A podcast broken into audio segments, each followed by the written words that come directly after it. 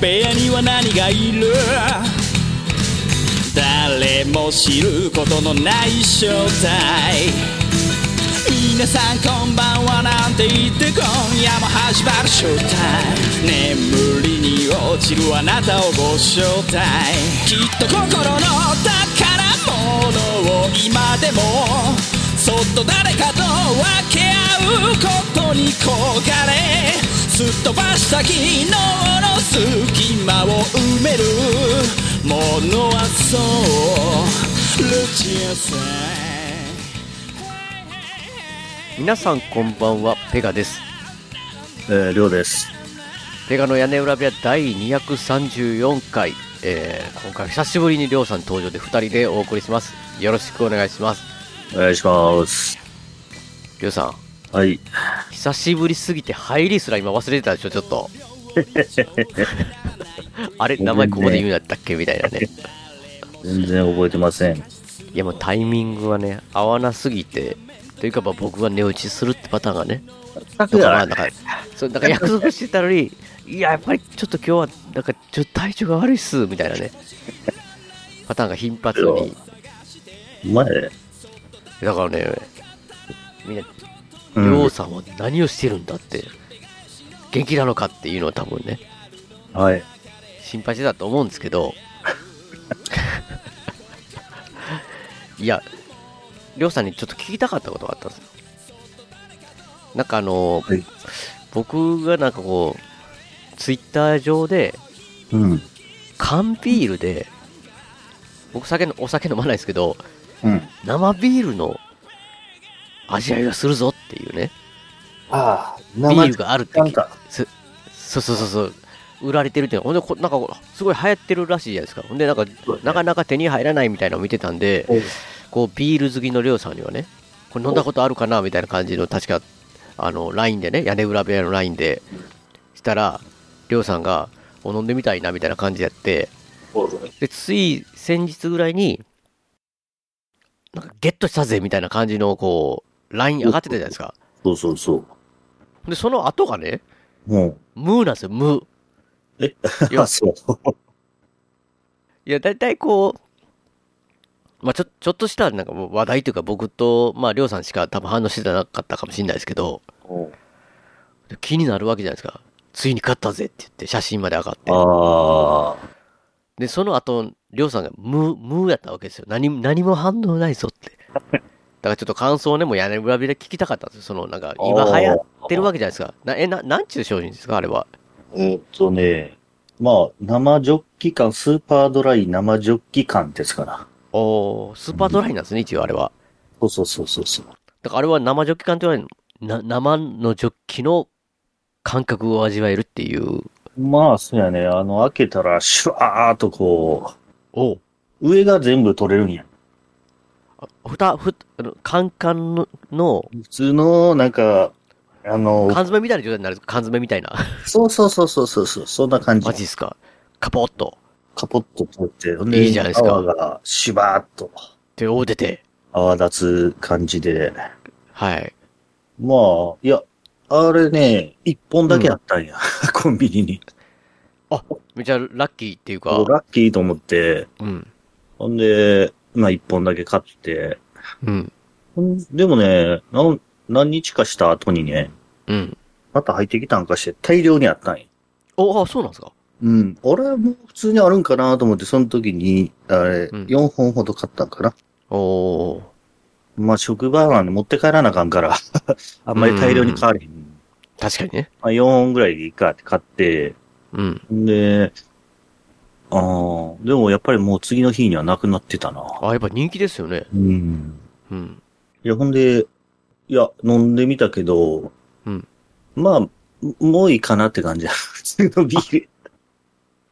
え、それ、それは、もうもういいかな。まあ、まあ、体験してみて、うん体験していいかなっていう。いいかなっていうのは、生ジョッキではないぞって感じなんですか、それは。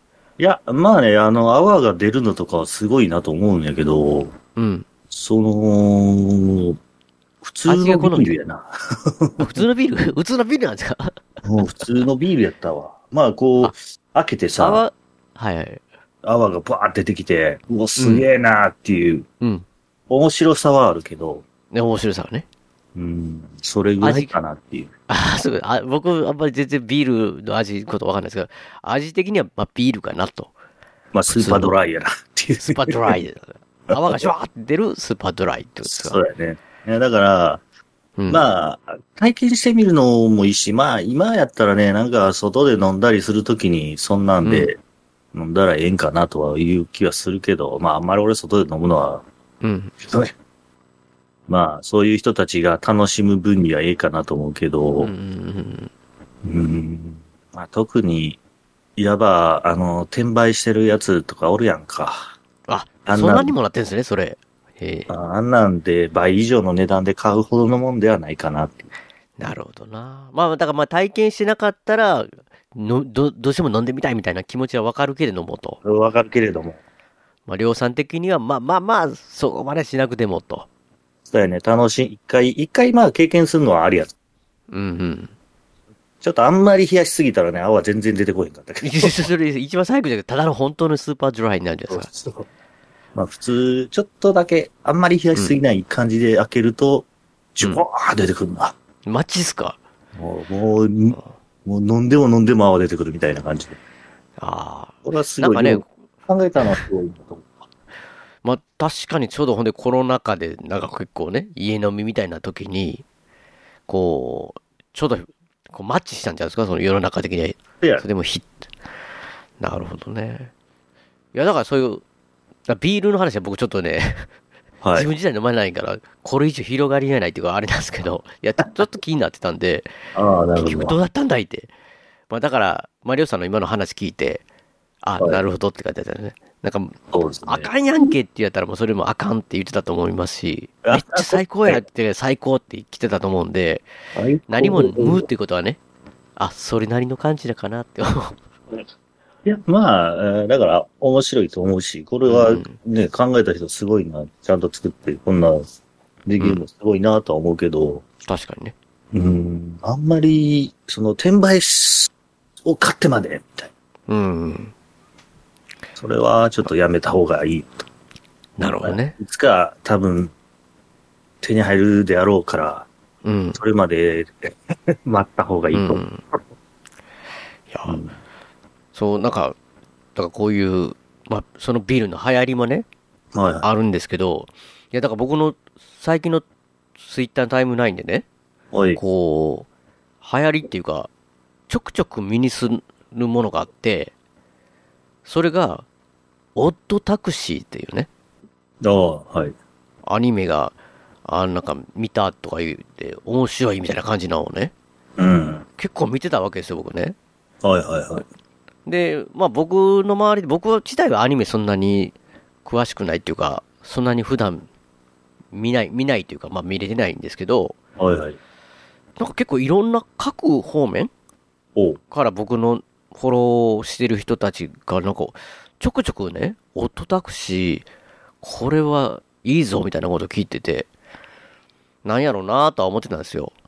ほうほうほう。で、まあちょっと若干僕調べてみたっていうか、ちょっと見てみたら、なんか動物のね、キャキャラクターっていうか、みたいなのをなんかアニメやったんで、なんかほのぼのしてて、うんまあ僕、ボノボノとかも好きなんで、別にほのぼのしてる動物キャラのアニメはいいんですけど、なんか、あ、これすが、こんなんが今やってんやと思ってたら、うん。また LINE でね、りょうさんがね、これ最高だぜって、面白いぜって、オットタクシーって言うだって、え、りょうさんまでって、なんかこう、これ、え、ま、まさかって、りょりょうさんと僕のフォローの人繋がってるって思うぐらいね、のタイミングだったんですよ、ちょうど。ええほんなんかちょうどこれ今流行ってんじゃんって言って、すごい聞くでって、りょうさんに言ったら、りょうさん全然なんか、え、マジなんて、なんか、いや、全然知らず、知らずに見たけども、みたいな感じだったんで。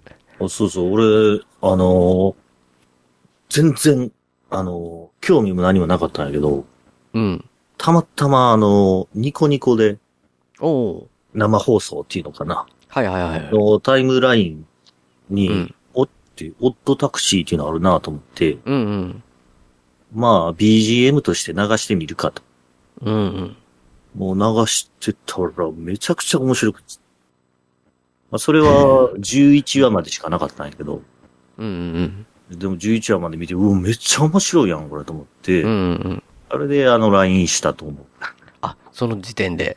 そうそうそうそう。いやいや、いやでも僕はそれ最初見た、なんかりょうさんが面白いとか言ってて、みんなも聞いたけど、みんなひよったなと、ちょっとね。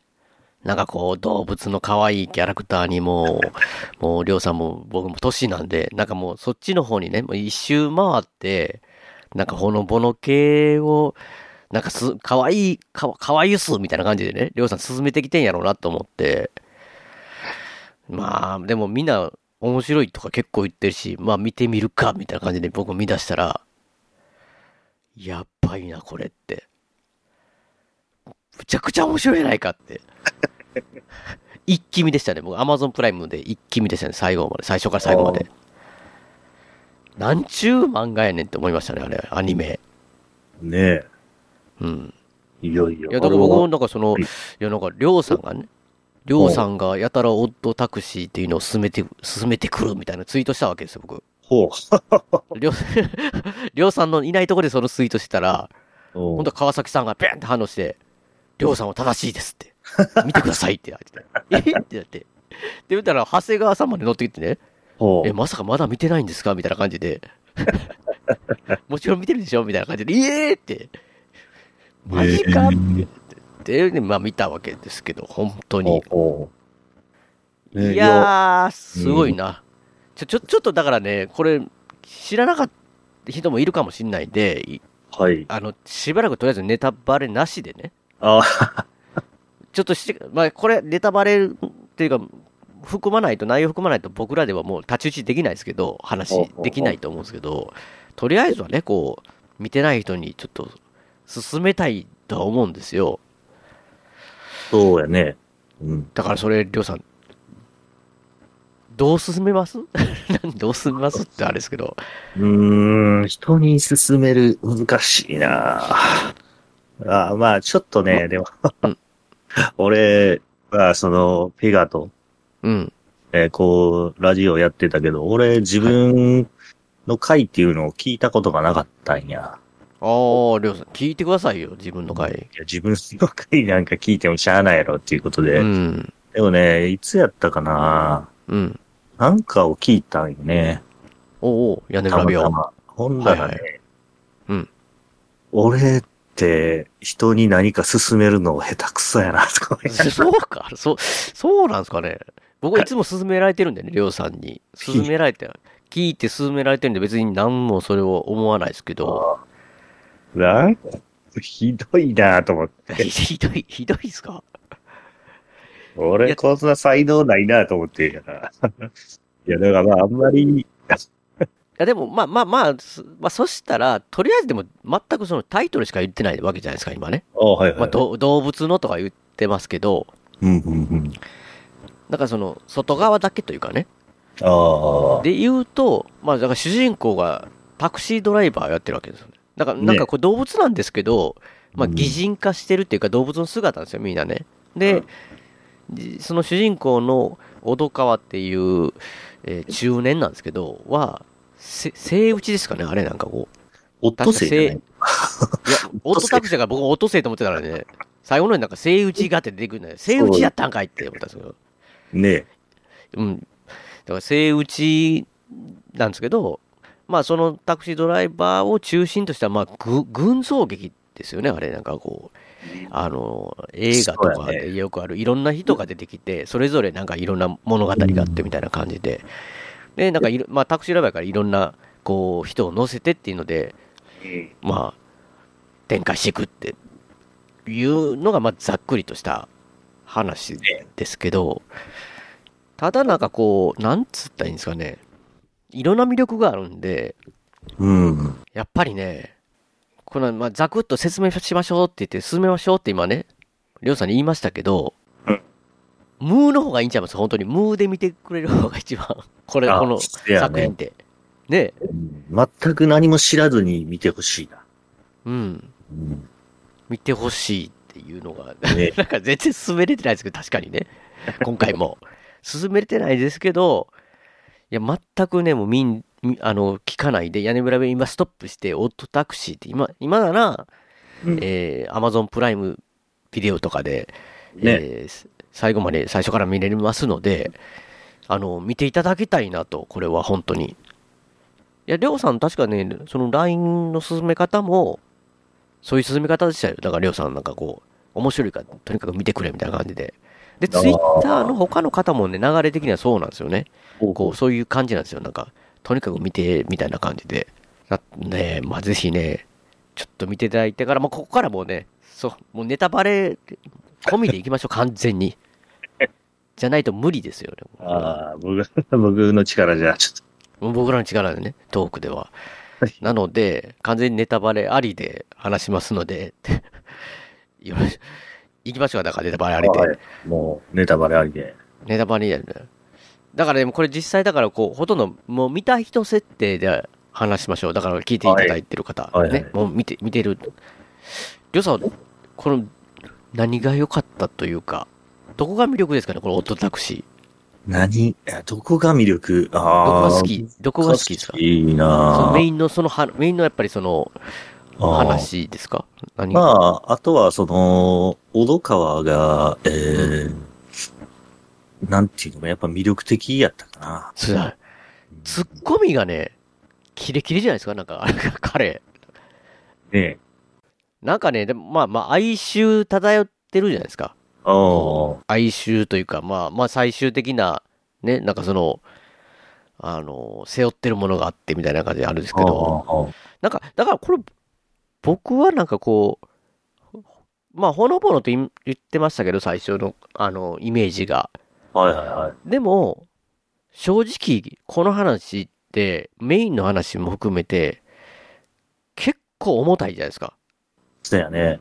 うん、でもやっぱしなんかアニメ、アニメじゃないその動物のキャラクターになってて、その小戸川のキャラクターとか、まあみんなのこのトー話のね、テンポとかで、なんか笑わせてくれたりもするんで、そこまでおなんか重くなく見れる、見れる箇所が結構あるっていうか、そうやね。そん見な。やすいというか、そうそう。いや、だから、これ正直だから、思いっきりこうネタバレなんて言いますけど、うん小戸川が、まあ事故、事故に遭ってから、結局その動物の姿にみんな見えるだけじゃないですか。ああ、そうやね。で、実際は、あの、普通の人なわけじゃないですか。僕らと一緒の全員が。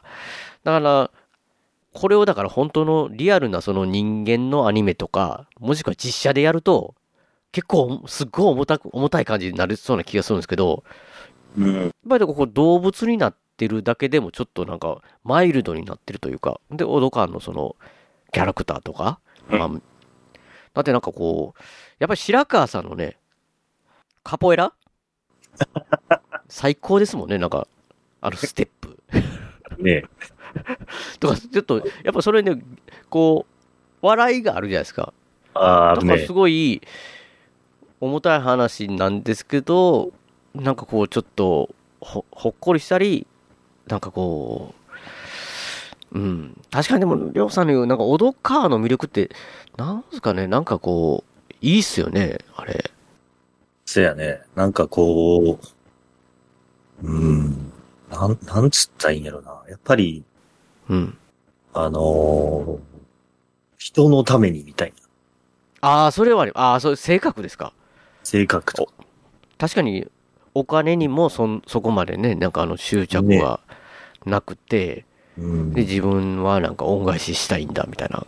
ねうん。うんで、結構なんか、つ賢くて強がってるように見えても、なんか普通になんか、死ぬの怖くないかって怖いよとか、なんか普通になんか、なんていうか、ものすごく普通なとこね普通やし、確かに小戸川自体、あとなんですかね、魅力的には、りょうさん。あと、うんあとはホモサピエンスかな。ホモサピエンスやったっけ？ホモ・サピエンス。いや、ここれがまだね、いわゆる動物じゃないですか、これ、みんなね、出てくるの。基本的にほとんど、ほとんど最終はあの最後だけじゃないですか、もう人間化にするのは、映像的にね。みんな動物やのに、ホモ・サピエンスって言って、って思いましたよ、僕二人。う馬と、なんですよ、なんあれ、イノシシかな？なんか、わかんないですけど、ああ、そうやね。ホモ・サピエンス確かにいいっすね。え、それ、それは何？柴垣も馬場も両方好きですか？あれほど好きやね。うん。まあ、でもちょっとね、あの二人は、まあ、その、えー、漫才、漫才、うん N- N1、N1? なんか N1 か。うん。まあ、それに対する意気込みみたいなのが、うん。ちょっと違ったりして、結構衝突したりしてたけど、あれ、これはもうある、ああるあるじゃないですかね。わかんないですけど、こう、コンビ二つで、で一一人が売れていくみたいなね。馬場さんの方だけ。で、なんかこう、俺たち漫才だろうみたいな感じの、なんなんですかね。ありそうななっていうのはすごいうん、話というか、まあそれはもう他もいろんなエピソードなんか全部そうなんですけど、なんかありそうやなみたいな感じで。で、確かこれ、漫才師のあのダイアンさんがやられてるんですよね、これ声。だからなんか、ものすごくなんかこう、リリアルというかね。うん、ね。うんうん。なんか僕、柴垣さんの、あのイノシシ、イノシシの方のツッコミが結構好きですよね。なんか、ね。めっちゃ自然で、そうそうそうそうそう。毒舌化的なやつね。ね。うん。あの、誰やったっけ？高校生。あー、高校生いましたね。えー、し青かし、あのあー、何やったかな？青、青、あの、キリンやな、キリン。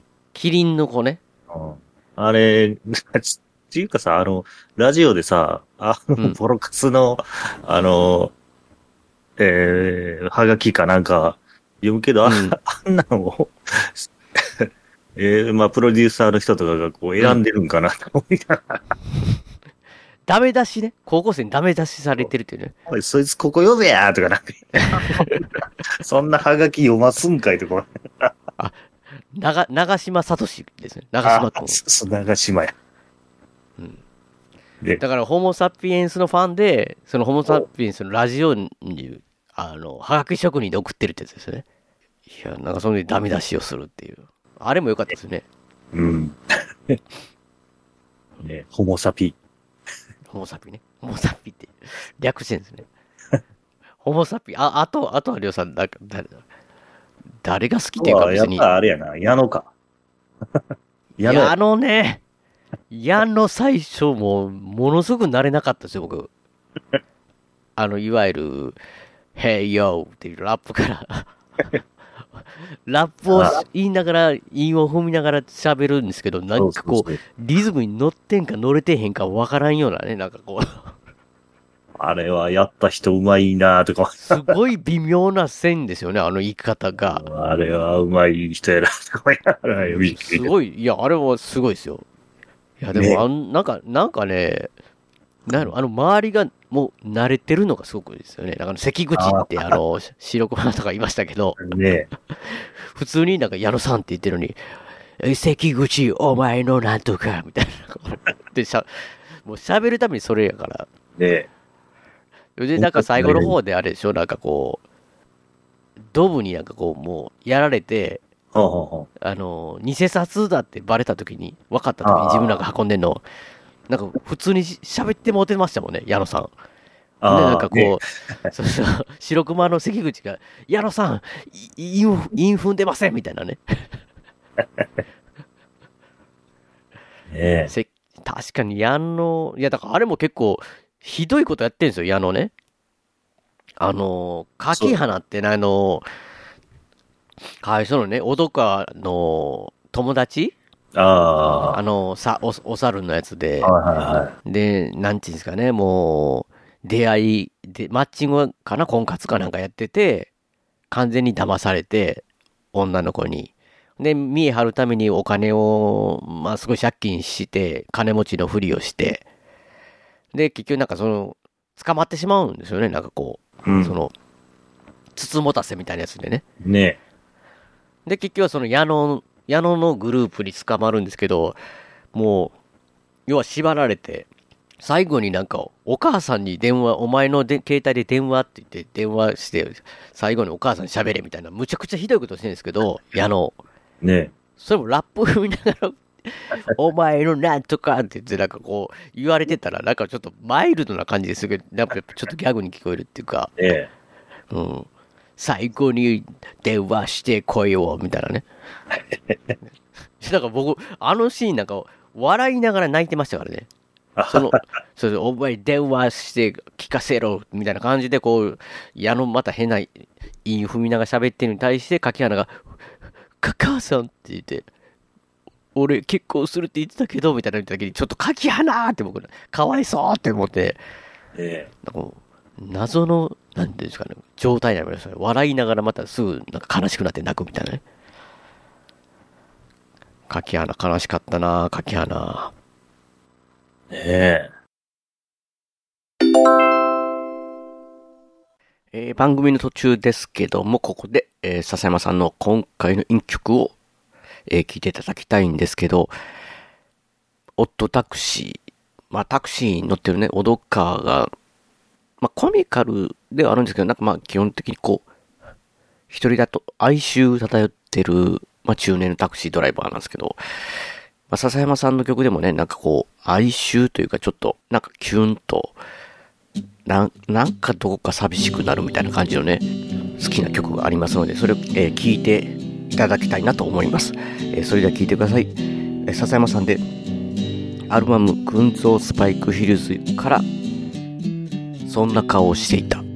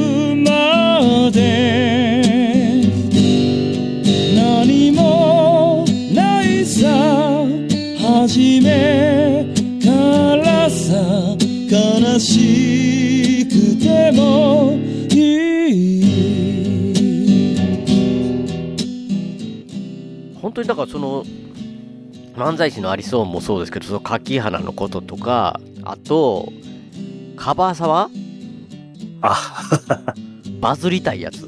バズりたい SNS で。まあ、ツイッターでしょうね、あの感じやったら。ねで、なんか、承認欲求ってことはあるじゃないですか。まあ、僕らもね、こうやってラジオもやったりしてるんますけど、いわゆるこう、承認欲求的なのがすごい強くて、あの会話がなんか好きだったんですね。最初に初めてこう、タクシーに乗ってきてカバサワが、バズりたいんすよって脅かに言って、なんでバズりたいんだって。いや、バズ、バズ、そうそうだから、なん、なんでって言われたら、いや、とにかくみんなバズ、バズったりしてるし、みたいなだけなんですよね、結局。そんなに、その先がないんだけど。まあでもなんか、その時にオドカーと自分とツーショットを、捏造じゃないですけど、SNS アップしたら、後ろにドブが映ってたことで話題になってバズるっていうね。そこからなんかこう、どんどんドブを追い追いかける男みたいなんで、神みたいになるわけですよね。その SNS 上の。なんか知らんけど、それでもうすごい、カバサワ、なんでしたっけ、チャンネルみたいなのを、ああね。こう、援助してもらうのに、その、いやファン、ファンクラブじゃないですか、なんかでお金を集めて、マンションまで買ってましたからね、カバサワ。お前や。ほんで、お前、信、信者の子まで食いやがって。あ、そうそうそうそう。しかかも逆ギレしてましたからね、なんか、ね神の俺のプレッシャーがわかるんかって、みたいな感じで。まあ、最後はまあね、でもドブに。ね、ボコボコされて、なんかマンションも車も奪われるってね。奪われてたけどね。だからキャラクターは結構本当にまあ、まあ今、今時のなんか問題とか、やりながらもちょっとそれが面白くな、面白くおかしくみたいな、うん、っていう、うん、のありますよね、確かにね、これ。うん。うん。ただね、おい。まあメインの中で結構出てくる中で、えー、あいついたじゃないですか。えっ、とね、名前をね、いっぱい動物の顔で覚えてるんで、忘れるんですけど、あ、そうや、田中っているじゃないですか。ゲーム会社にで働いてて、おー。堂々、堂々。堂々、そうそう、堂々ね、まあ鳥が好きで、堂々でって、消しゴム、消しゴムバトルもありましたよ。小学校の時にね。なんか、ヒエラルキーでね、スポーツができたりとか、喧嘩強いわけじゃなくて、頭賢くわけでもなく、面白いわけでもない俺たちの中で、なんかこう、唯一こう、優越っていうかね、人気者になろうと思ったら、珍しい消しゴムを持ってるっていうのがあって、みたいなんで、消しゴムのね、最終的にそのなんか、そのすごい珍しい消しゴムを落札するために、子供、小学生だから10万円ぐらい あの、かけてしまって落札した、落札したけど、商品来なかったみたいなね。ねなんかあの田中の話は辛いじゃないですか。ねその後もだからその、りょうさんのために堂々ね、ゲームの中で堂々がが欲しいために、どんどん課金していくって。ね執念って言って。いや、だからね、僕ね、りょうさんね、はい。絶対人と違う体験をしてるんですよ、今回ね。っていうのが、おい。アマゾンプライム一気見したってじゃないですか。お多分ね、第4回目ぐらいがね、田中の回があるじゃないですか。田中のその、今言った消しゴムの話とかから、はいはいはい。ドードーでハマってって言って、最終、ドードーをゲットするわけじゃないですか。おうゲームでね。はいはいはい。あれ何時だっけ？ズ、ズー、ズーデン。ずー、ずー、ズーデン 略してズーデンわかんないですけど、ズーデンでゲットしてやったーって時に、あの、オドッカーのタクシーがピューって通ってきて、離れられそうになって、思わず、手から離れたスマホが、チャポンと、ドねブの方に入ってしまって、データをこう起こしてみたけど、ドードはなくなったままみたいなね。うんその、要は田中の回が、まるまるほとんどそれ田中の回やったと思うんですよ、その回。ね僕ね、飛ばして見てたんですよ、その回。え？田中の回を全く飛ばして見てたんですよ。うー。だからね、多分田中の回を見てたら田中の感情が分かりながらみんな見るじゃないですか。心の内を。僕見てなかったんで、途中からその田中が仮面かぶって、ドクロかぶって銃を発砲して、オドカを追いかけたりしてるわけじゃないですか。こいつ誰やねんと思いながら見てたわけですよ。で、最終、おうオドカもわからんままじゃないですか。自分が偶然通り坂かかって、急いでたからそうやってそんなことが起こったけど、田中と接触してないんでわかんないわけじゃないですか、オドカも。僕完全にそのオドカの気持ちしかわかんなくて、最後田中と結局、あの、オドカと、あの、ドブと、おうもう直接対決になった時に、やっとこいつ、誰かわかるわと思ったら、なんかめちば知ってるし、こいつ誰やねんって。で、オドカも、いや、お俺、おぼ、なんか全然、ほん、本当にわかんないんだけど、みたいなこと言ったら、お前に惹かれそうで、なんかスマホを落としたんだみたいな感じで、大切なスマホって言った時に、多分見てた方は、あの、堂々の下りを分かってるんで、ねあ、いかに田中が堂々を大切にして、それをゲットした瞬間に落ち、ドブに落ちたっていうかわいそうなことがあるから、普通やなって感じれるわけじゃないですか。おうおうおう僕そのセリフ聞いたときに、なんやねん、そのスマホ落ちただけでって。って思わず、男かと同じセリフ感じましたもん。へえ。ただの、ただのスマホ落としただけで、その人を追いかけてう撃つって、むちゃくちゃやんけ、こいつって。だからすごい、田中がほんまに気狂狂ってしまった若者だけの感覚しかなかったんだよ。本当えに。え中身分からずに。はあはあはで、なんか、唐突やな、田中ってやつ出てきて、これなんやろうなって思っててね、あ。はあはあ。後からこれ Amazon プライム見たらね、その回見てないやんって。何なって終わってからもう一回見たら、田中そうだったのかって。消しゴムも下りも全然意味わからんかったんですよ。だから。何を言ってんかな、消しゴムとか。だ本当に、僕はあの時はだから、小戸川の気持ちだけで聞い見てましたからね。ああ。だから、あそこはだから言ったらそこ全部ね、最終決着のところだと思うんですけど、ある程度。そこに関しては僕は全く、寝耳に水のままだったんですよ。だから一緒に小戸川と一緒に。なるほど。うん。いやでもその田中の話も、むちゃくちゃ悲しいというかさ、こう、ありがちじゃないですか。その、あそこまで本当に行かなくても、そういう失敗だったり。そうなってしまったりとか、ちょっとハマって課金してしまったりって気持ちがわかるというかね、この時代に、ものすごく合ってる話だしって。うん、ね。そう。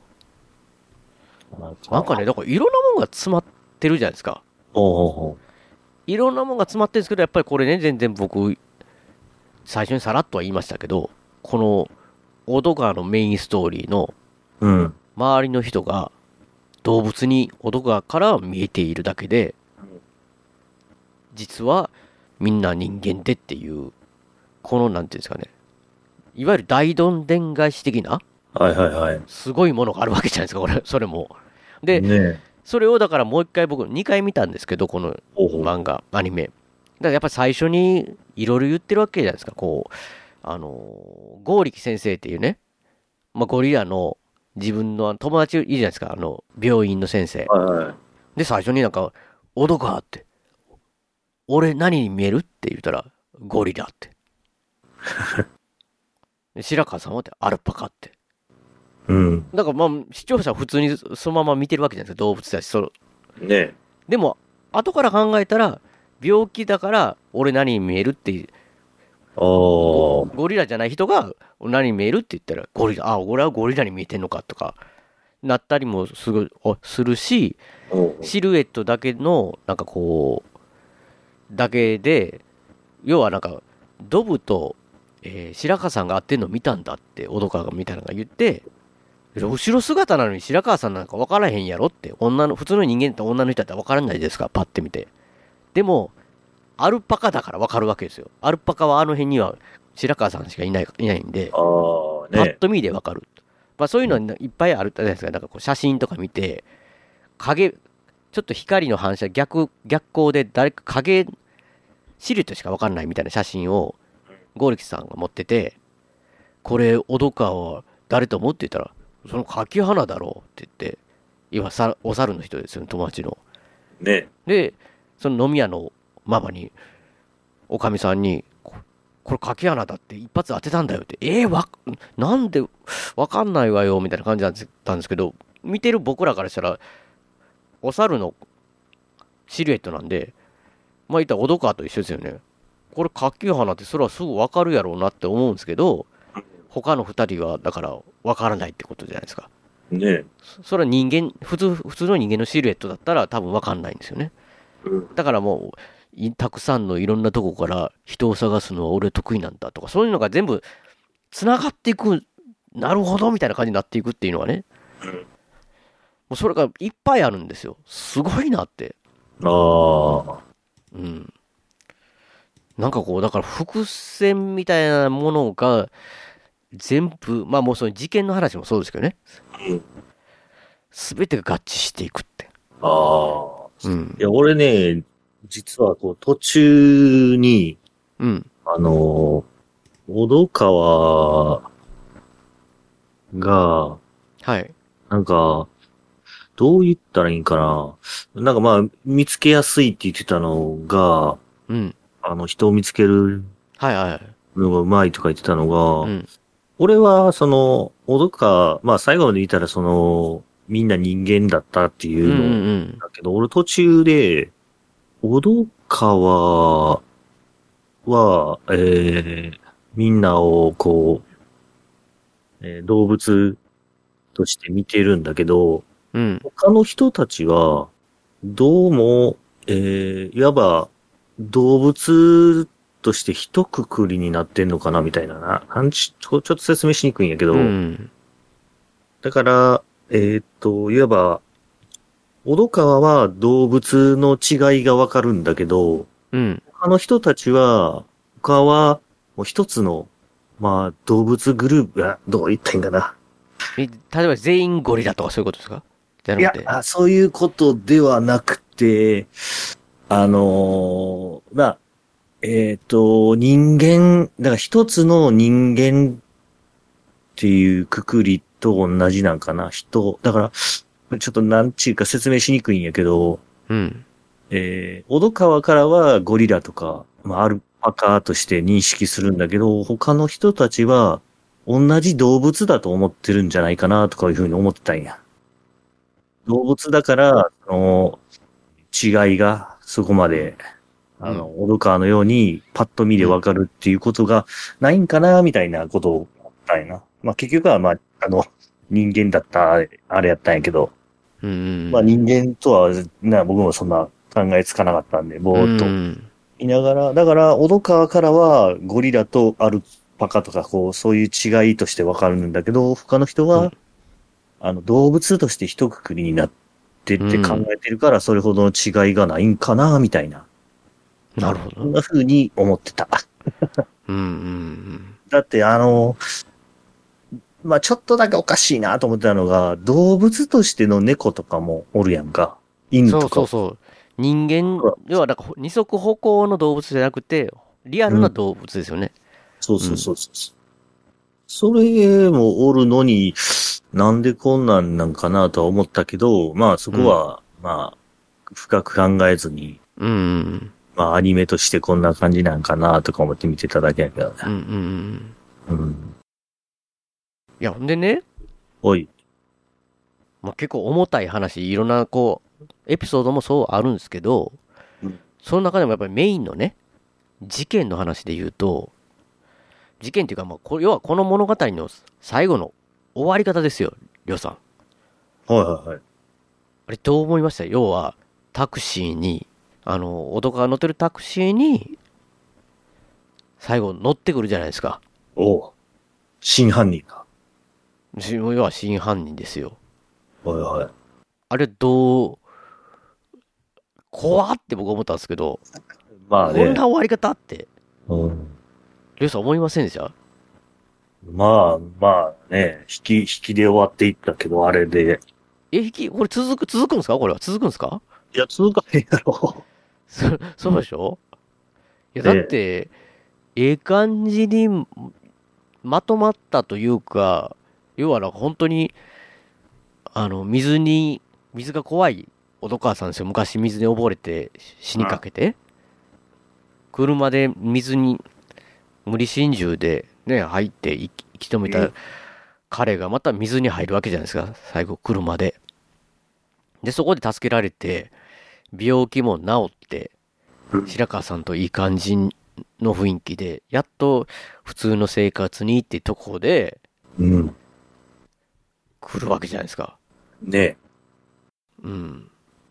まあ、でも、だからあの、女の子が殺されて、うん。まあずーっと犯人誰かわからないなと思いながら。あ、そうそう、僕もそれ思ってたんですよ。うん結局犯人どうやったのかなってね。ねうん。まさか、あの子がといううん。犯人だったとは。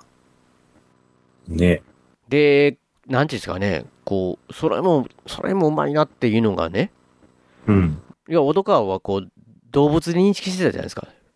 で、だからその実際犯人の時の、猫の時の姿を、ちゃんと分かってるわけですよ。でも最後は、もう、みんなが動物に見えなくて普通の人と、に見えるようになった状態で、その犯人が入ってくるわけじゃないですか。ねどちらまでって。だ要はもう、分からないわけじゃないですか。小戸川から気づかないって。っああ。ていう状態でね、ニコって笑って、しかも、ペン持ってて、ペン。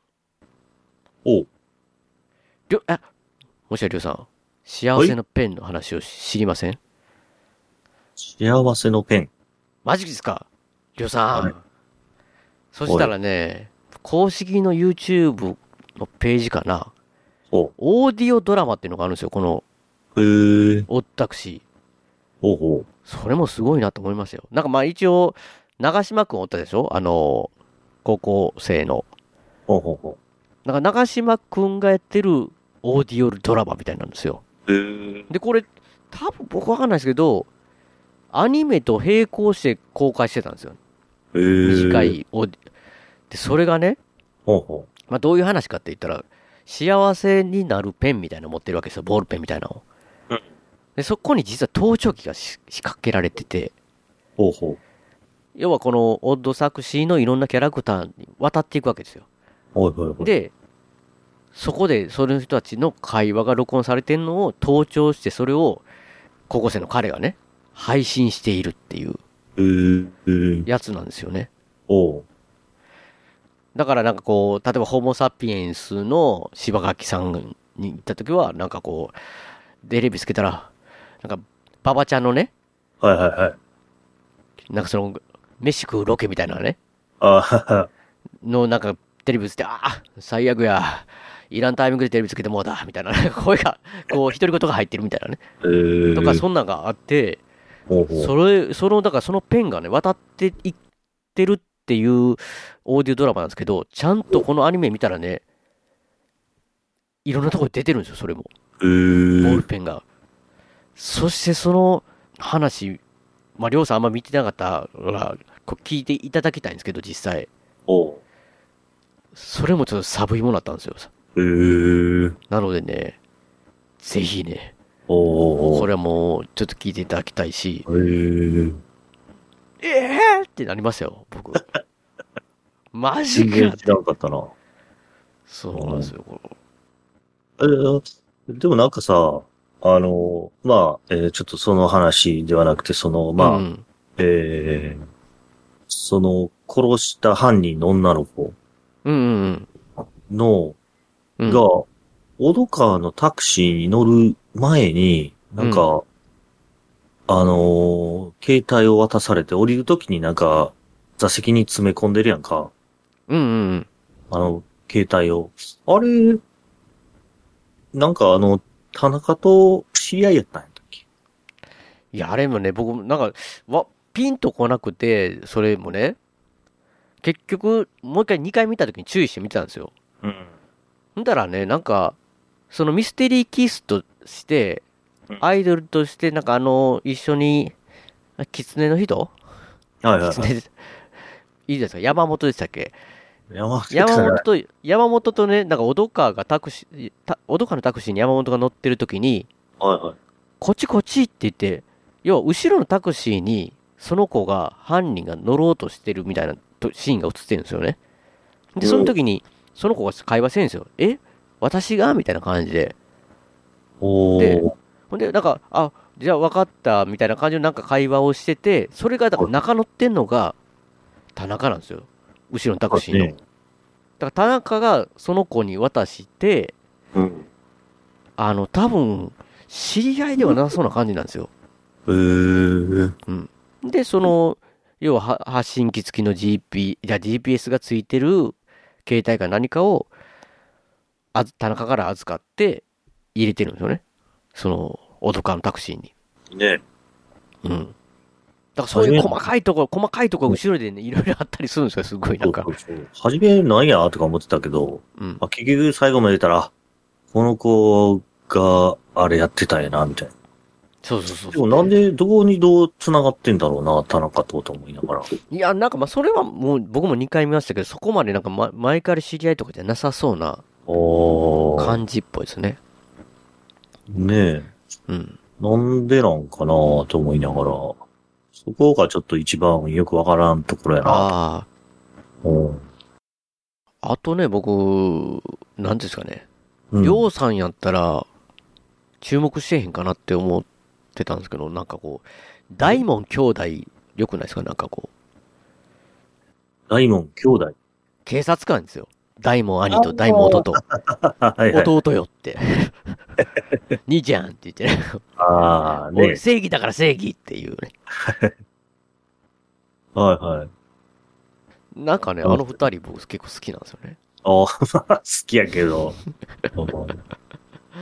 いや、ねえだって、兄貴が要はだから、その悪いね、半グレと言われるドブと付き合ってて、弟は信じたくなくて、でも、その、兄自体も、最終悪くないというかね。お、切れたんじゃん切れたんじゃんの？どこ行った？飛び出システムって何やるんだろうねっていう会話を。すごいですね、それ。演者とか監督さんと触れ合えるし、スコーレが若松監督が立てた、はいはいはいはい。そこだけの話が聞けるみたいな。これはね、なかなかシネコンじゃないですよ。ないですよ、それは。いや、みんなスタッフカード押そうよ。坪井さんまで飛び出しましたもんね、あんあの時。終わったら外でたむろして喋ったりしてるわけですよね、我々。はいはいはい。疑似 4DX でやってくださいよの発想がそこにあったんですよ。おばあちゃんに、おばあちゃんに。そこではメールアドレス自体が連合赤軍ですからね。マジですか？そうですよ、そこをちゃんと押さえとかなきゃダメですよ。ああ、すみません。新肉まんじゅう、もう一回してくれます、名古屋の映画館シネマスコーレは JR 名古屋駅から西へ徒歩2分水色のビルが目印ですシネマスコーレに来ていただければ映画のお礼が失敗借りますのでぜひよろしくお願いします。えー、シネマスコーレでお待ちしております。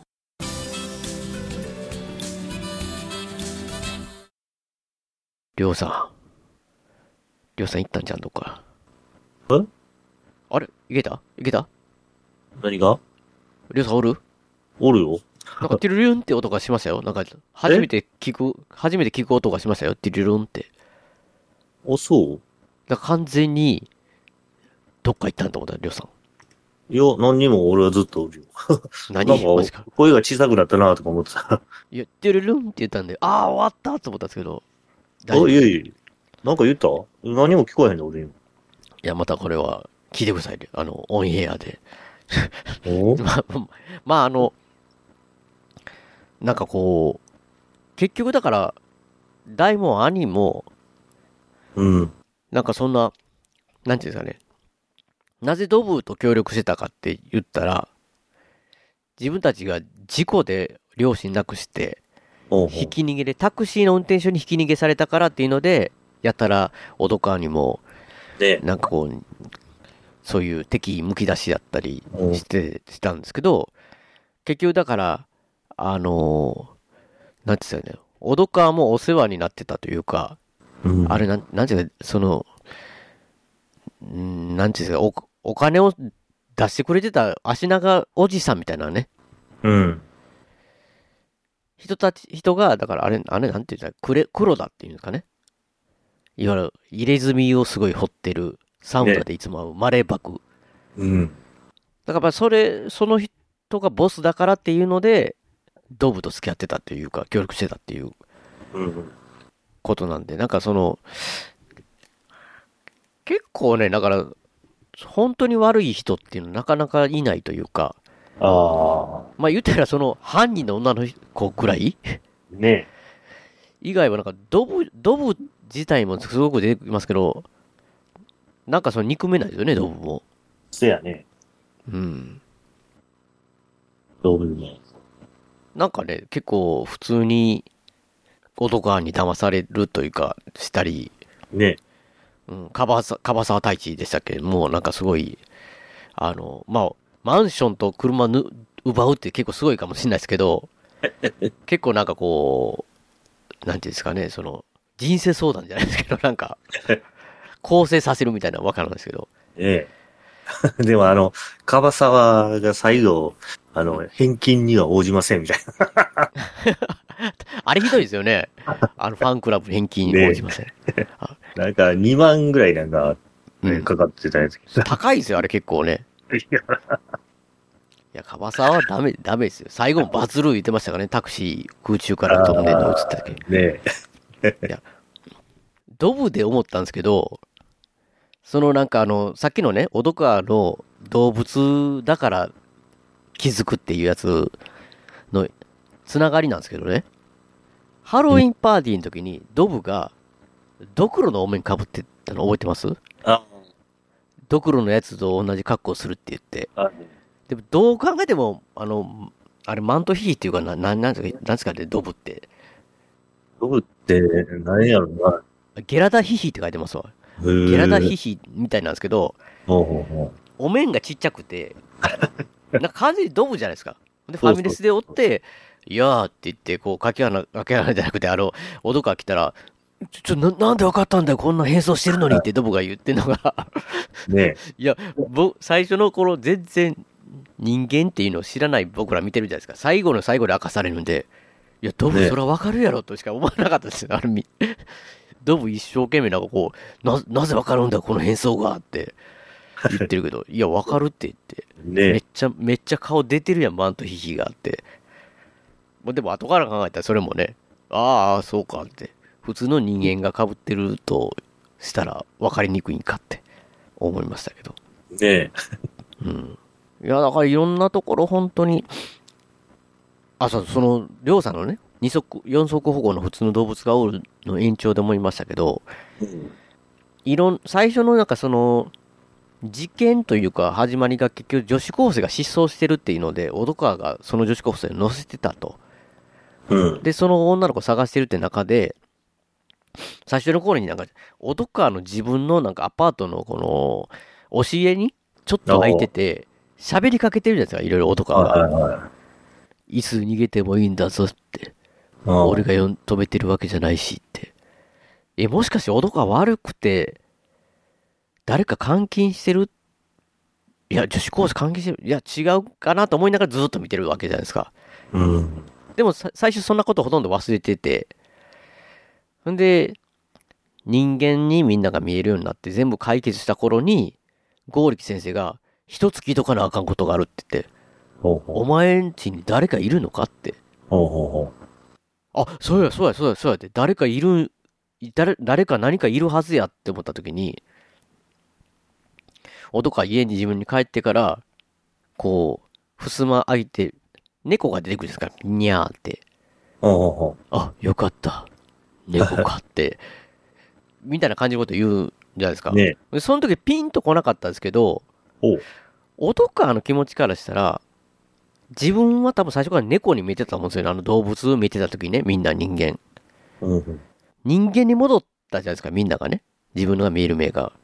ほんだら、猫と思ってて押し入れに、でいる、自分の家に猫がいると思ってたけど、みんなが人間に見えたってことは、なんか別のもんやったらどうしようと思ってたんですかね、あの感じは。。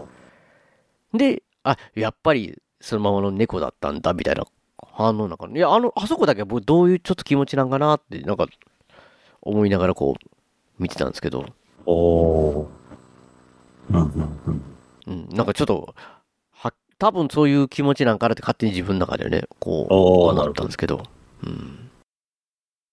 いやーだから、もう魅力がありすぎ、魅力というか、いろんなポイントがありすぎて、はいはいはすっごいなって、その、だからその、オーディオラドラマも、りょうさん聞いてくださいよ。なんかそれも含めたら、なんかもう、むちゃくちゃすごいめん、なん計算が最後まできっちりされ尽くして、始まってるし、それの割には一回一回が、こう、普通に面白いというか、その、なん、ね。なんていうんですかね、その、うん。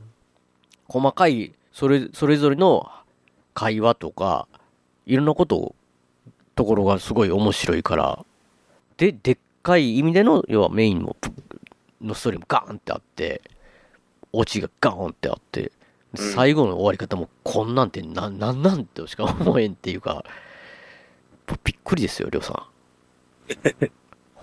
ねん。いや、すごいな。だから、全然だから、ほのぼの動物系じゃないじゃないですか。全然ちゃうな。うん。まあ、まあ、なんか、白川さんのね、カポエラの時はね、面白いですけど。あの音楽とね。ねあ、なんか、はい、名前忘れたな。なんか技の名前、ハイキックの名前の技、技。それ、やめろそれやめてくれって男が言うとこ好きですけどね。ねいや、そんなに面白い、その、そういう、こう、キャラクター同士、それぞれがすごいキャラ立ってて。ねうん。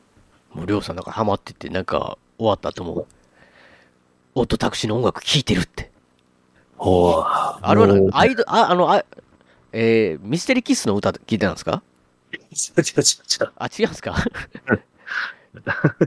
あっちじゃなくて、あの、オープニングのああ、ああ、いい味にですよね。YouTube にね、そうそう。で、あの、本人たちが出てるんかな。うん。なんああ、そかそのアーティストが？そうそうそう。あのビデオがあったからちょっと見てたら、ええなと思いながら。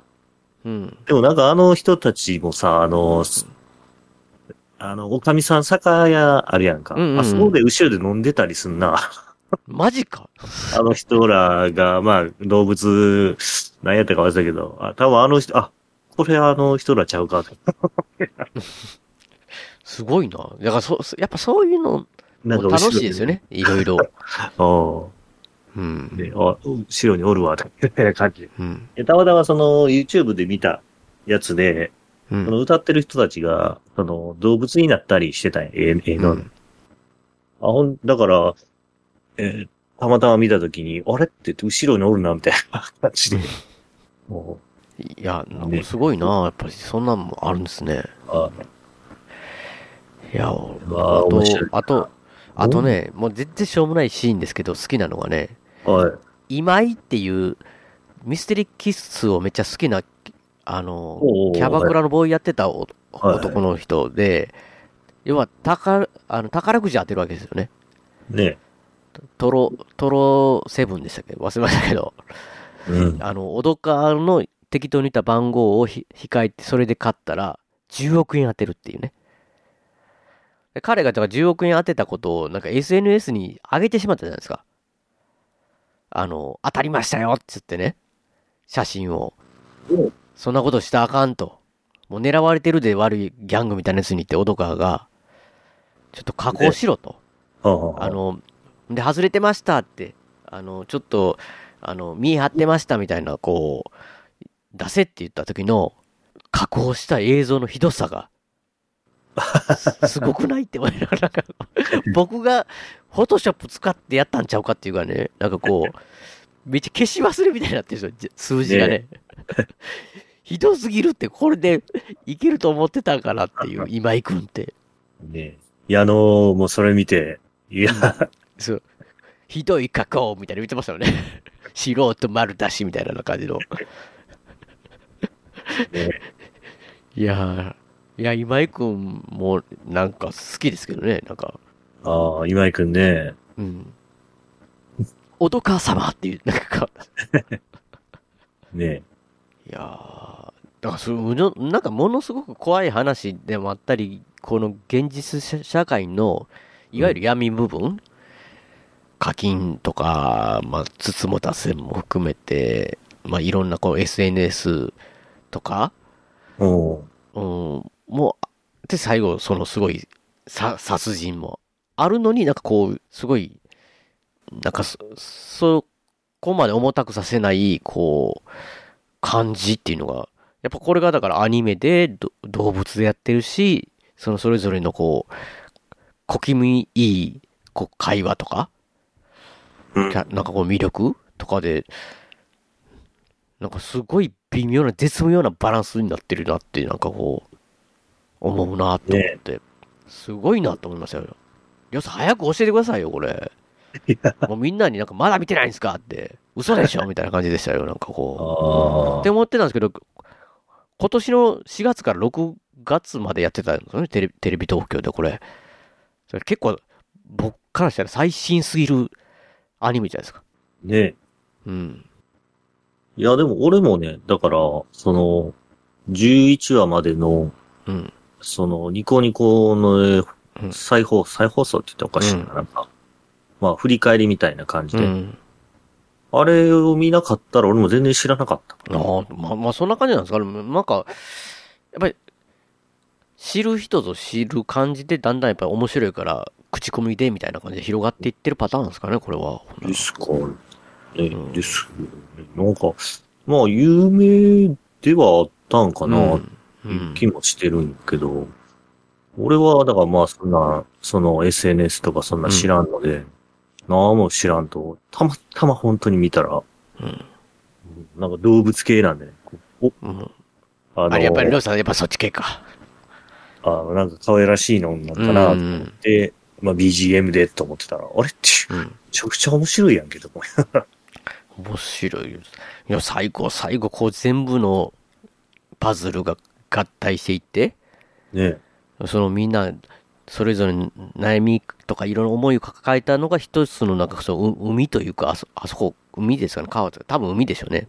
沿いにみんないるときに、オドカーのタクシーが空中に飛んで落ちていくという海で、落ちながらみんなが、あーっていろんなね、カバサーやったら写真写ってたりとか、唐揚げ落ちるとか、スマホが落ちる、ポチャンって落ちるとか、いろんなもんポチャンポチャンっていうのに全部合わせて、こう落ちていくみたいなスローモーションで、みんながそれぞれの思いで見て、それを見てるっていう、ねすげえなと。で、最後の最後落ちる瞬間に、りょうさん好きなホモサピエンスがね、の、イノシシの方ですかね、が、なんかこう、馬場さんの方にね、馬の方に、コンビ解消せんといてくれよって、もう一回突っ込んでくれよって言ってる時に、ちょうどタクシーが落ちた時に、車が突っ込むんかいって言ってね、パチャンって言って。ねあの感じとかもう本当になんか、もう、お手上げ、お手上げっていうかもう、もう、もうすべて完璧ですみたいな感じじゃないですか。あの、なんかこう。いや、すごいなと思いますよ、もう本当に。ほうほう。ねもう、もう楽しませていただきました。もう全、全回、全部すべて回。で、2回見てもそういう、それこそ、あ、繋がっていく楽しみがあるわけですね。あ、この時こう言ってたけど、やっぱそれがこうやったんかとか、もうこの時からこうやったんか、みたいなね。カバサワもね、お面、ハロウィンでお面かぶってたのに、なんでオドカに、俺って分かったんだってね、思ってたシーンありますけど、思いっきりカバですからね、かそのか顔隠せてても、そうカバサーしかないやんって。だからいろんなそういうのがつかつながっていく感じっていうのが、すっげえなって。いや、もうりょうさん、オットタクシー以外の話もちょっとしようかなと思ってたのに、完全にもう時間オーバーですよ。まあね。え、何の話しようとしたそれはあれですよ。お耳に合いましたらっていうドラマの話をししようと思ったのに。いああ、なんか言ってたね。や、りょうさん、ポッドキャストドラマですよ、ポッドキャストの。うん なんかね、珍テレしく。ビ東京。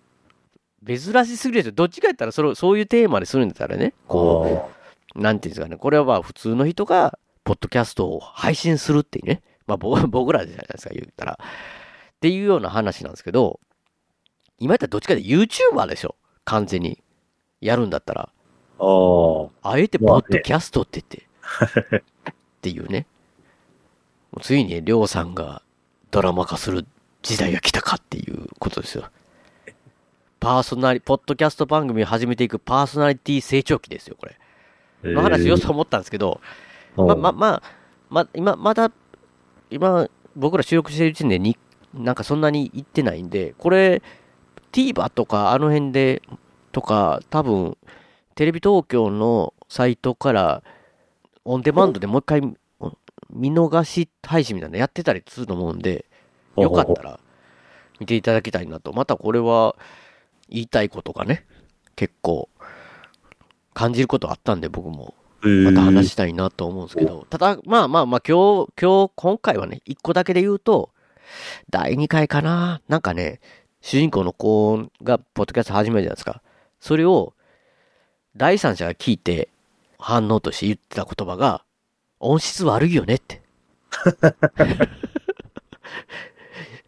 まあ、こんなことあえて言うことでもないけど、音質悪いよねって。もう言われた時、僕、ドキーって今思いましたよ、りょうさん。ねもうね、音質悪いと聞いてもらえないんですよ。あ いや、僕も、ちょっとやっぱり、もうちょっと、勉強しますって思いましたよ、あれ。ああ。っていうような耳の痛い番、あの、ドラマが始まりましたよっていうね。ね珍しくなんか、ルッチが反応してたから。反応してましたね誰々もっと誰々。そう、ど乃木坂48の子だ、46ですよね。だよね、みたいな感じで。ね、珍しく反応してたから。うん。ええそう。いや、なんか、おあの、いや、は物語も面白いし、ただ一言言えるのは、うんこの主人公、トークめちゃめちゃうまいやんって。そこが僕らと違うところですね。なるほど。もともとポテンシャル高い主人公みたいなね、感じですよ。まあまあまあまあ、今回はね、長くなったんで、りょうさんも二日酔いで頭痛いのに、もう仕方なしにね、はい。もう、頑張ってくださったんで、そうですよ。思いすぎましてね。うん、まあそういう時もありますよ、りょうさん。オリンピックの話もあったかもしれないですけどね、もうこれから始まって、ああ、ねえ、オリンピックね。そうそう、僕的にはね、あの、僕結構ミーハーでオリンピックいつも楽しみにしてるんですよ、いろいろね。でも、ここまでなんか自分の中であんま盛る盛り上がりにくく始まったオリンピック初めてだなっていうね。感じで、の皆さんもなんか意見がいろいろあるでしょうし、わーいわーいっていう感じでもないようなね。なんかこう、感じのなんかこう、本当になんかこう世間的にも自分的にも、まあでも始まってせっかくやってるんだからもうお家でね、楽しもうかなとは思ってますけど、なんかすちょっとね、もう、わーいわーいって単純にお祭りみたいな感じでできる感じじゃないっていうね。まあオリンピックなんですけど、まあ、そういういろいろ話、またりょうさん、ちゃんと収録、僕起きる、起きるんで、やってください。ほうほうほう。了解です。まあまやっぱりりょうさんが出てると、もうみんな再生回数伸びますんで。あ。逆、逆、逆になっちゃう。逆になってる。いや、それはないと思いますよ。あの、説明が、りょうさんはあんまりっていうかもしれないですけど、まあ、多分ね、皆さんは、見て、見てない方は多分あの時点で魅力を感じて止めて見て、ここまで再生して聞いてくれてると思ってますんで、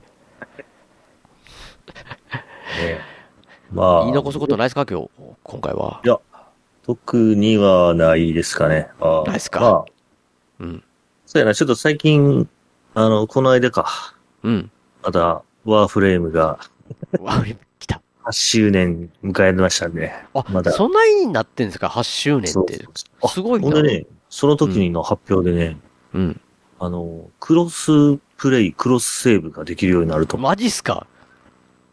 だからまあ家でうんプレステで遊んで、うん。うんうん。外でスイッチで遊べると。ワーフレームが。ワーフレームが。そうなる予定みたいなんで、うん。ちょっと楽しみであります。私は。まあ確かにね、りょうさんとワッツさんはワーフレーム、ワーフレームなんで、今日もね、本当はやる予定やったんやけど、僕が二日酔いでぶっ倒れてたから、できんかった。僕なんかもう最近あれですよ。メガドライブのシャイニングホースと、おえー。スーパーファミコンのソードワールドだったんです 逆ちょっと言ってしまってますけど、ね、ワーフレームのスピード感とは。いやね。まあねまあいやもう。ワーフレームね、ワーフレーム、いやーせっかくね、プレステ5買ってるからさ、プレステ5でやりたいと思ってんねんけど、おおで、できなかったからな、今まで。でも、今度から、ね、あの、ちゃんとパソコンでやってるアカウントでもできるようになってくれたら、いいじゃないですか。うん。あとそうや、あの、なんか、アンドロイドとか、その辺でも出るみたい。ワーフレマジですか？うん。だからスマホでできるように。マジっすいいじゃないですか、ワーフレーム。そうそうそう。すごいよ。まあまあね。ね、楽しいゲームありますから、はいあれも僕やらないとダメなんで、えーっとね、あれ、名前がど忘れしたつもあの、ゾイドのゲーム、あ、あ、ホライゾンか。ホライゾン。ホライゾンもやらなあかんし、あれは面白いわ。やりなさい。まあ、いっぱいゲームして、またほんで、なんかいい漫アニメとか、またドラマとか見たら教えてくださいよ、ああね、まあ、なんかあれば。なんかあの、オットタクシーはもう、ヒット中のヒットでしたよ。ああ、よかったね。すぐ話したいって。すぐ話したいというか僕たち2人3週間したら忘れるって思ったんでもう早く収録したいって思いました。ねそういう感じになれる作品でした。ねですね。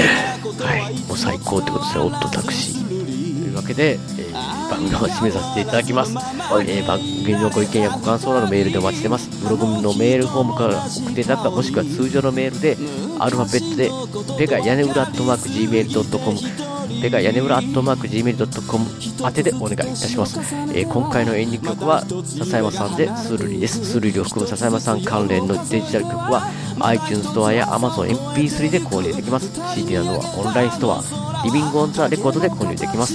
オリジナルアルバムフルアルバムシャニクサイセカンドフルアルバムハイの水曜も絶賛発売中ので発売中ですのでよろしくお願いします。ではまた次回の配信でお会いしましょう。さようなら。お疲れ様でした。あしまったいや矢の矢の風に言おうと思って忘れた。やったらいいな。無理だ。無理だ。お疲れ様です。はい。大事なことはいつも伝わらずするり相変わらずのままでいられた二人街はもうすっかりと懐かしく変わり昔のことと分かりすぎる一人